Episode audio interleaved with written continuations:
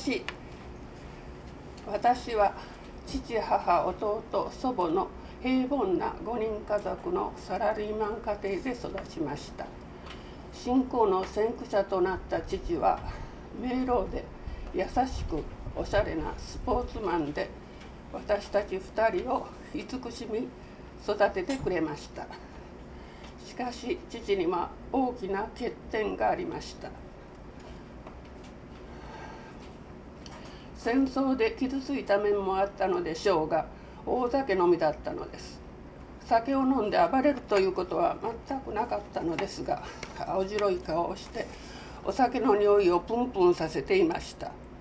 もらった給料は大半お酒代に消える日々だったようです。母は苦労して着物や編み物の仕立てをして家計を助け私たちを育ててくれました。そんな頃ある方からキリスト教は酒を飲まない宗教だから教会に行ってみたらとの助言をいただきました。そこから父の弓道生活が始まり救われるまでどのくらいだったか覚えていませんが酒を断ち切りクリスチャンになった変わりようは子供心にも大きな驚きでした。家族に朝の挨拶をする前に必ず蔵の2階に上がり大きな声で賛美歌を歌い祈っていました。母は後に広島平和協会の牧師になられた上竹先生と一緒に受験の時を与えられました。潔かった知事は仏壇を壊し風呂の焚き付けにした姿は今でもよく覚えています。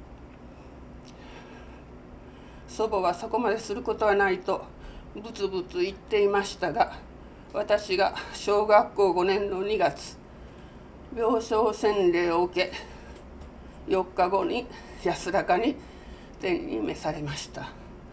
その後田舎では珍しいキリスト教葬儀を執り行いました。主の皆は褒むべきかなです。中学生高校中学校高校短大と進んでいくうち周りのクリスチャンを見ると何かしら違う。私もそのようになりたいと思うようになりました。短大の時親しくしていた数人の友は皆県と市の採用試験を受け公立幼稚園教諭になりましたが私は受験することなく教会付属の幼稚園に就職し日々賛美歌を歌い聖書の話をするキリスト教保育に携わりました。そして牧師からそろそろ受選してやらとのお勧めをいただき受選の恵みに預かりました。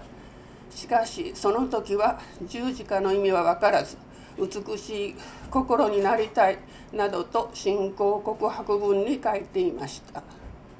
自分の罪は自分で処理しなければいけないと思っていましたが十字架の意味を知るのは随分後になってからでした。この時までいろいろな紆余曲折があり断じて許されることのないであろう罪小さな罪をたびたび犯しあれでもクリスチャンかという言われても当然のものをも愛し許し守ってくださった。見捨てずくじとはしないと生かされている。何にも代え難い幸いを得ています。その中で2人の子供に信仰継承ができたことは大きな恵みです。息子は伝道者となり神様の遠大なご計画の不思議さを覚えます。近頃私の頭を駆け巡る御言葉は十字架の言葉は滅びる者たちには愚かであっても救われる私たちには神の力です。いつも喜べ絶えず祈れすべてのことについて感謝せよです。癒し主助け主王の王主の主再臨の主を待ち望みつつ感謝の日々を歩ませていただきたいと願っています。2019年9月8日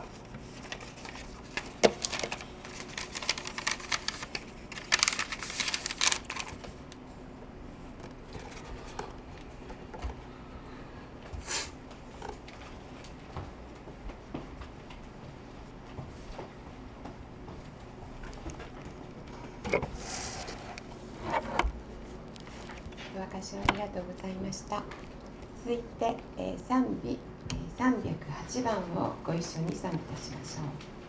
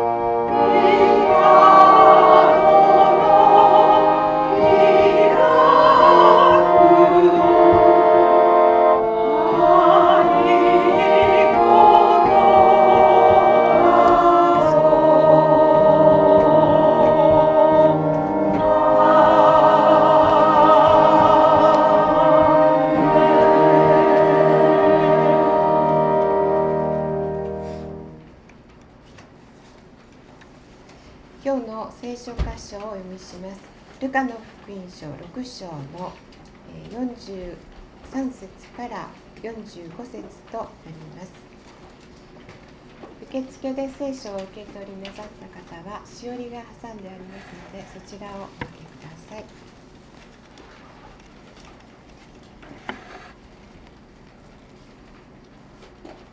つもいらし来られている方は先週からの続きになりますがルカの福音書6章の43節から45節。開きになられましたでしょうか。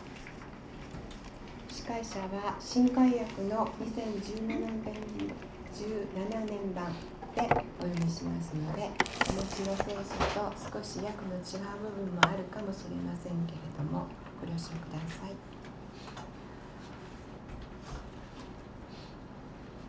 ルカの福音書6章43節。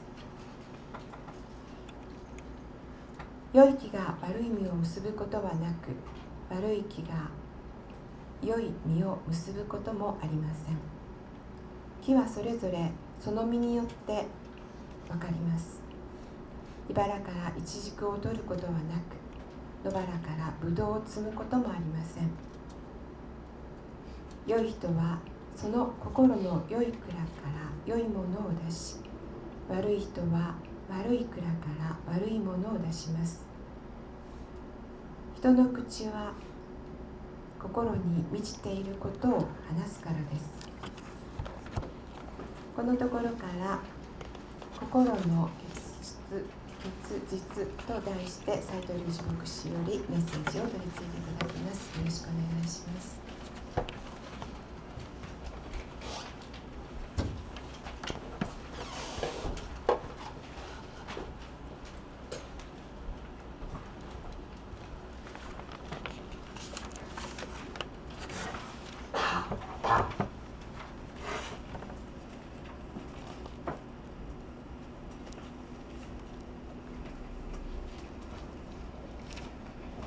グモロン冗談です。おはようございます。43節。良い木が悪い実を結ぶことはなく悪い木が良い実を結ぶこともありません。心の中を目で見ることはできません。しかし心の中に何があるのかを正確にチェックすることはできます。それは木と実の関係に例えられます。木が実を結ぶように心も実を結びます。それは言葉と行いです。良い木は決して悪い実を結ぶことはありません。悪い木が決して良い実を結ぶこともありません。どのような実を結んでいるかによって木の状態が分かります。それと全く同じようにどのような言葉を話しているかどのような行いをしているかそれでその人の心の状態が分かります。良い心は悪い行いや悪い言葉を生み出すことはありません。悪い心が良い行いや良い言葉を生み出すこともありません。44節一緒にお読みしましょうか。3、はい、木はそれぞれその実によって分かります。茨からイチジクを取ることはなく野原からブドウを摘むこともありません。4344と繰り返してイエス様は強調されています。木と実はセットなんです。一つの木が結ぶ実はずっと同じ。あら去年は柿が取れたんじゃけど今年はブドウがなっとるで。っていうことは絶対にないんですよね。イチジクの実をならせるのはイチジクの木です。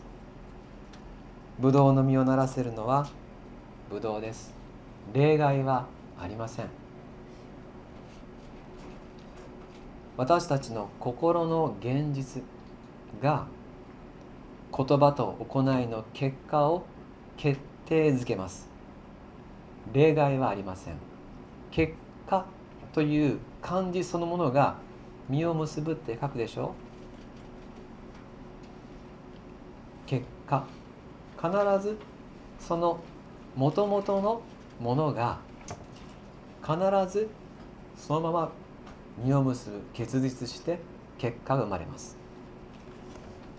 45節もご一緒にお読みしましょう。3はい。良い人はその心の良い蔵から良いものを出し悪い人は悪い蔵から悪いものを出します。人の口は心に満ちていることを話すからです。この場合の良い人というのは神様とのつながりの中に生きている人のことを言います。神様とつながっている神様と交わっている人。その人は心に良い蔵を持っている。ギリシャ語の辞書を見ますとこの蔵と訳されている言葉は宝物庫という意味があります。宝物庫。宝の蔵ですからその人の心の中には宝物が詰まっているわけです。それはすなわち例えば良い気づきであったり知識であったり正しい判断であったり明るい発想であったりします。そういった良い宝がその人の心には満ちています。神様との交わりに生きている人はその心の宝箱宝物庫から自由に良い言葉や良い行いを取り出すことができます。心の中に良いものがあるわけですからどれを出しても良いものが出てく。今日の箇所で特にイエス様は言葉にこだわっておられます。言葉言葉の実を見ると分かるよ。ですから自分の心が良い宝物庫になっている人は人から悪意のある言葉を投げかけられたりあるいは侮辱をされたりしても返す言葉は良い言葉で返します。そして相手の祝福を祈ります。悪い言葉で返したり侮辱で返したりしません。なぜかというと心にそういう言葉がないからです。心に呪いがない。心に悪意がないので悪いものは出てきません。けれど横島な人はその反対です。その心には横島なものしかない。悪意しかないので何を取り出してもどこかに汚れがついている。どんな言葉もちょっと邪悪なものが混じっている。良いものを見ているのに不平を言いたくなる。そして自分の方がと張り合ったりする。心の中にそういうものしかないので何をしても何を話しても罪が混じる。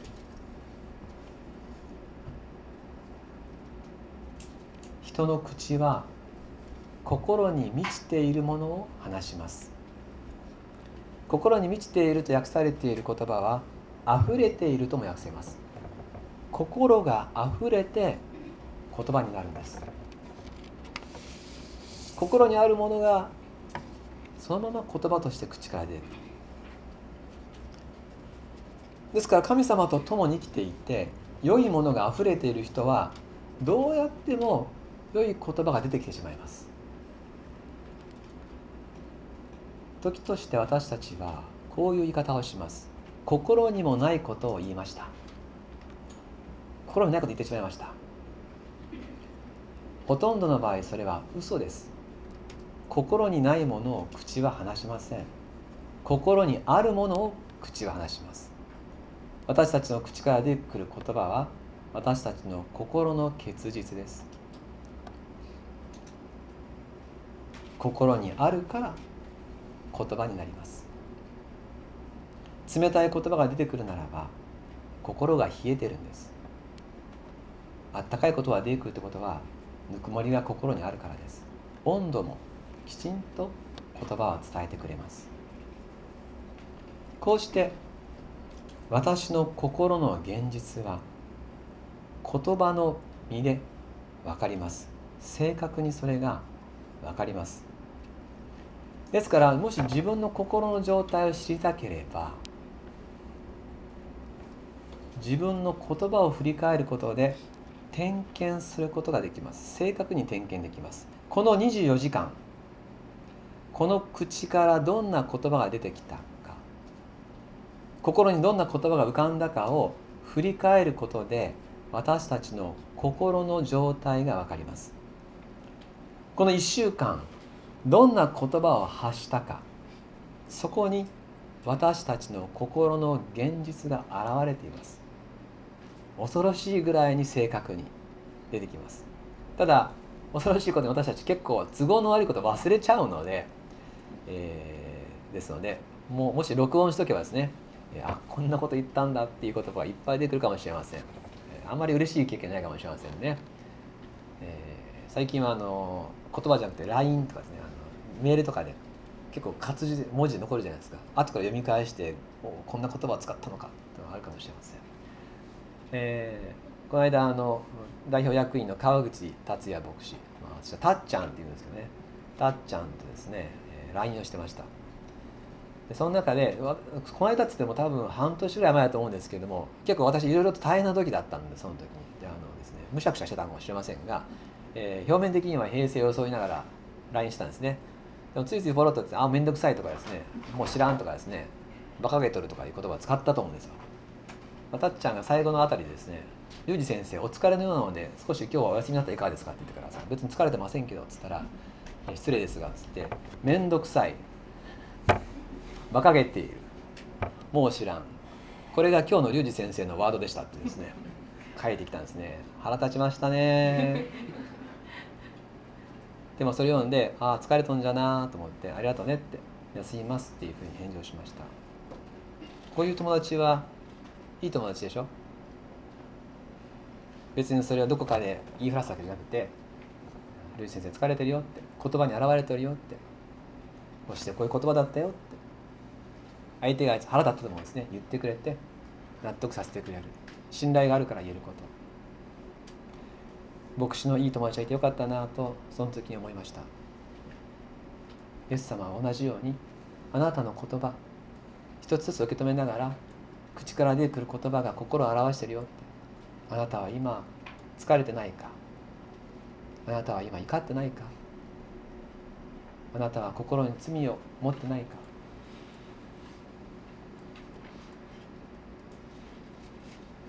あなたの中に打ち明けていない苦い思いはないか？言葉を見たら分かるとおっしゃってくださっています。愛を持って私たちに我が身を振り返るようにと示してくださる。こうやって自分を振り返ると私たちは失望を覚えるかもしれません。でも愛する皆様私たちはいつだって見るべき2つのものがあります。一つは自分自身の心です。心を見張ることは大事です。でももっと大事というか同じぐらい大事なのは愛するイエス様を見ることです。なぜ私たちに目が2つあるのか。私たちは主をいつも見つめるべきです。何を見た時もイエス様を見るべき。イエス様を見ると希望があります。ですから今日私たちはこの御言葉の取り扱いの中でもイエス・キリストはどうだったかなということをご一緒に感謝したい。イエス様の心がどうだったかということをイエス様の言葉が表しているとするならばイエス様の言葉を点検することで分かります。イエス・キリストはどこまでも真実な方です。常にこの方は真理を語られました。聖書を読むとこんなことも出てきます。イエス様を妬み憎んだ立法学者たちの質問に対してもイエス様はいつも誠実に答えた結果開かなくて結構ですがマルコの福音書12章28節にはこんな言葉が出てきます。マルコ12章28節。立法学者の一人が来て彼らが議論するのを聞いていたがイエスが見事に答えられたのを見てイエスに尋ねた。マルコ12章28節。立法学者の一人はイエス様の話し方を見てついに妬みや怒りじゃなくて求道救いを求める質問を始めたというんです。イエス様からは恐れの言葉が出てきません。不安の言葉は出てこない。イエス様は自己弁護のために言葉を使わない。イエス様に対抗意識の言葉も出てこない。真実な言葉しか出てこない。その言葉の実を見ることで学者たちはこの方の心に真理しかないと気づき変えられていったわけです。イエス・キリストの言葉。この方が約束の言葉を語られる時その約束は永遠に取り消されることもありません。この方の心に永遠があるからです。永遠と真実と愛があるのでこの方の言葉には永遠の約束があり愛と真実があります。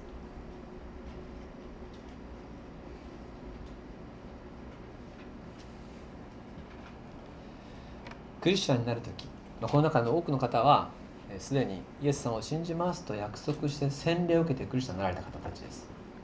今からですって方と先ですって方いらっしゃることもうみんな入れて嬉しいんですけどまあでも半分以上の方はですね、えー、約束をしてクリスチャンになった人たち。神様はその約束した時からずっと変わることなく私たちに誠実で居続けてくださっている方です。イエス様が愛してるよと私の愛の中にとどまりなさい。私たちは分かりました。あなたを信じます。そう約束しました。私たちの側がどうあれイエス様の方ではその時にした約束の時から変わらずに約束を果たし続けてくださっています。もしも神様から離れてしまったとしてもその時その約束の場所に立ち続けて帰りを待ってくださる方です。それが私たちの主です。イエス様は私の愛の中にとどまりなさいとおっしゃいました。とどまりなさい。それはつまりイエス様の愛は永遠に変わらないということでもあります。だからとどまりなさいとおっしゃってくださる。この方の言葉この方の行いは常に変わることがありません。死に至るまで自分の言葉に忠実でした。そして本当に死にました。私たちの罪を許すという約束通りに私たちの代わりに十字架にかかって死んでくださいました。この方の言葉と行いがイエス様の心の本質を正確に表しています。ですからイエス・キリストの中にあるのは真実な愛永遠の愛神の愛です。常にイエス様は救いの言葉を語られました。この方の言葉と行いによってこの方の本質を私たちは知ります。その本質とは神の愛です。イエス・キリストの本質は神の愛です。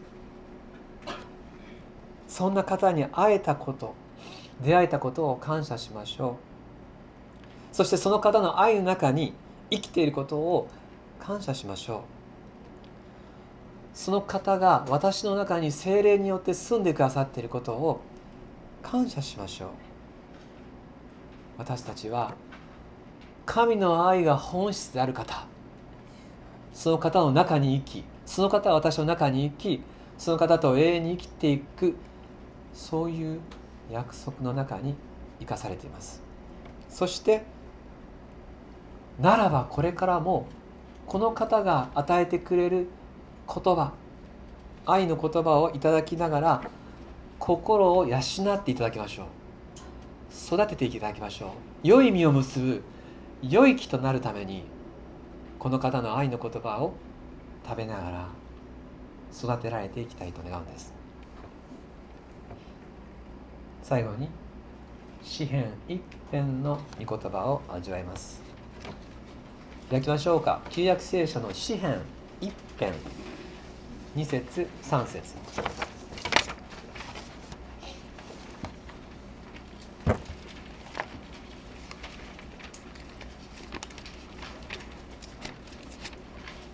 旧約聖書は934ページ。お近くの方でえー、まだ開けてない方いらっしゃったらお教え差し上げてください。詩編の一編の二節三節。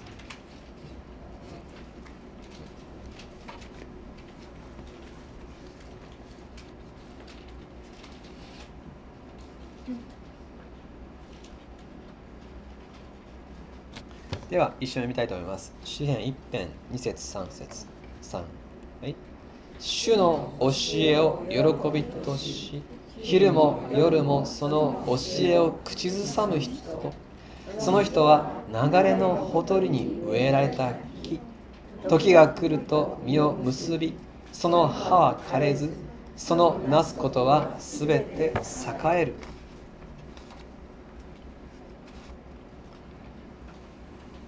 良い木になりたい。良い心でありたい。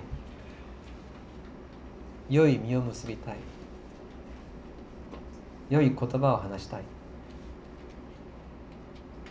ならば大切なことは主の教えを喜びとすることです。神様の言葉を味わうことです。昼も夜もその教えを愛すること。イエス様が命を懸けてこれが真実ですと証明してくださった一つ一つの神様の言葉。その言葉にこれからも養われてまいりましょう。主の言葉を食べて聞いて信じて育てていただきましょう。人の口は心に満ちるものを話します。もしも私の心にキリストが満ちるならば愛があふれて愛の言葉が生まれます。愛する皆様良い言葉を話そう良い行いをしようと枝先で頑張ることはもうご一緒にやめましょう。それはしんどいです。良い方キリストを心に受け止めこの方の言葉をいただくことで結果は自動的に実を結びます。枝先が大事じゃない。根元が大事です。誰の愛の中にいるか。それで私たちの言葉と行いが決定づけられていきます。そのようにして良い実を結ぶ幸せにイエス様は私たちを連れて行ってくれます。恵みから恵みへと作り変えながら育ててくださいます。この愛の主にお会いできたことを感謝するところから始めましょう。もう愛は私たちの心に注がれています。お祈りします。愛する天の父様永遠の愛で愛してくださるあなたの約束を感謝します。イエス・キリストの言葉と行いがイエス・キリストの本質は愛の神であることを表しています。あなたの本質は愛です。イエス様のすべての言葉がそれを証明しています。私たちは愛そのものであるあなたを賛美します。そして愛そのものであるあなたにこの心を委ねお捧げします。どうぞ。あなたの愛で私たちを満たしてください。あなたの愛で実を結ぶことを願います。あなたの言葉を聞かせてください。幼子のようにあなたの言葉に養われるものであらせてください。きっと答えてくださると信じて大胆に信頼して祈りました。イエス・キリストの皆によってお祈りします。 아멘.